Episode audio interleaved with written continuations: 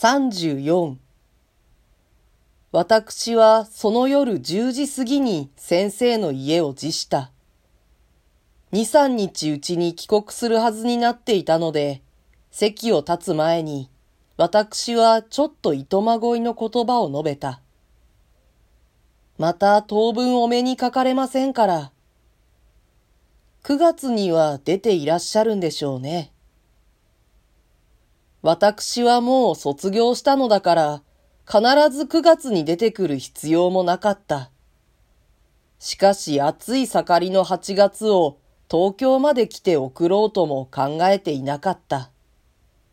私には位置を求めるための貴重な時間というものがなかった。まあ、9月頃になるでしょう。じゃあ、ずいぶんご機嫌よ。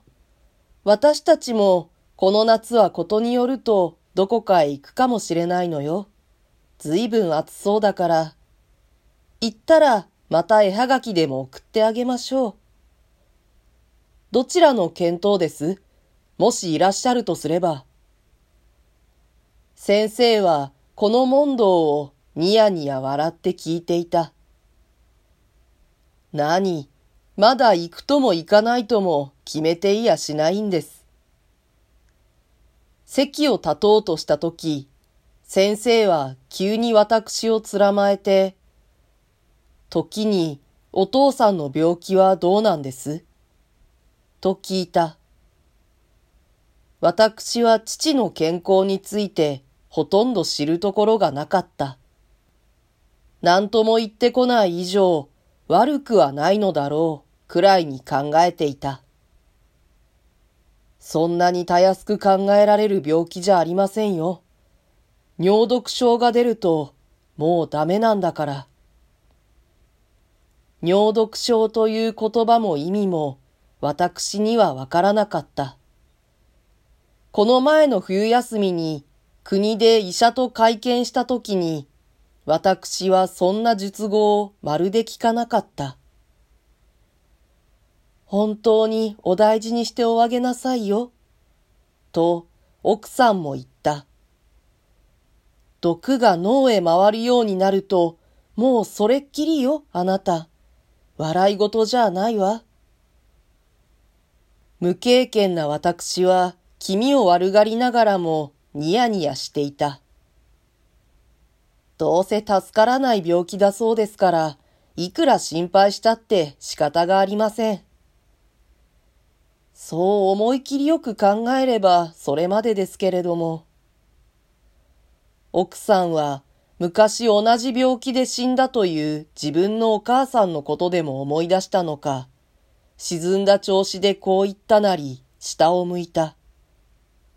私も父の運命が本当に気の毒になった。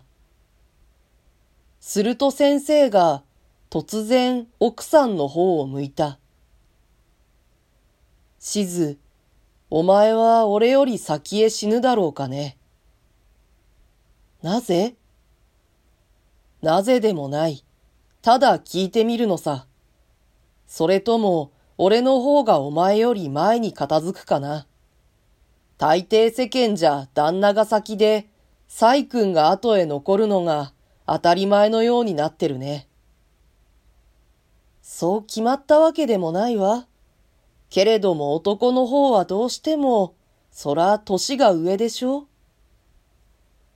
だから先へ死ぬという理屈なのかね。すると俺もお前より先にあの世へ行かなくっちゃならないことになるね。あなたは特別よ。そうかね。だって丈夫なんですもの。ほとんど患った試しがないじゃありませんか。そりゃどうしたって私の方が先だわ。先かな。ええ、きっと先よ。先生は私の顔を見た。私は笑った。しかし、もし俺の方が先へ行くとするね。そうしたら、お前どうする？どうするって。